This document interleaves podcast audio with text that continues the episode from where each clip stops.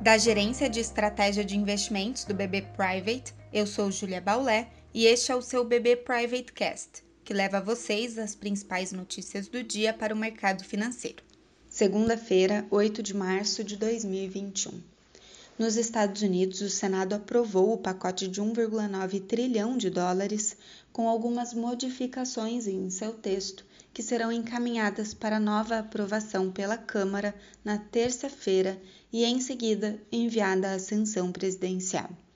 No cenário global, após a aprovação desse pacote nos Estados Unidos, os investidores observam com atenção os dados de inflação para o país, assim como para a China, Alemanha e Reino Unido, em meio aos riscos inflacionários que fazem os treasuries de longo prazo nos Estados Unidos continuarem subindo. O temor de inflação ofusca o otimismo com a aprovação do pacote e penaliza os índices acionários norte-americanos, com os futuros de Nova York em campo negativo neste momento. Na Europa, os sinais são mistos, mas majoritariamente positivos, olhando para os benefícios deste pacote fiscal.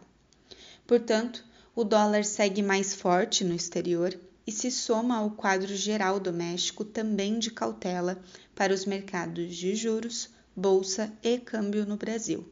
O foco dessa semana fica para a votação da PEC emergencial na Câmara, que está agendada para quarta-feira, e para o IPCA fechado de fevereiro, a ser divulgado na quinta-feira e que deve servir de insumo para a decisão de juros do Copom neste mês.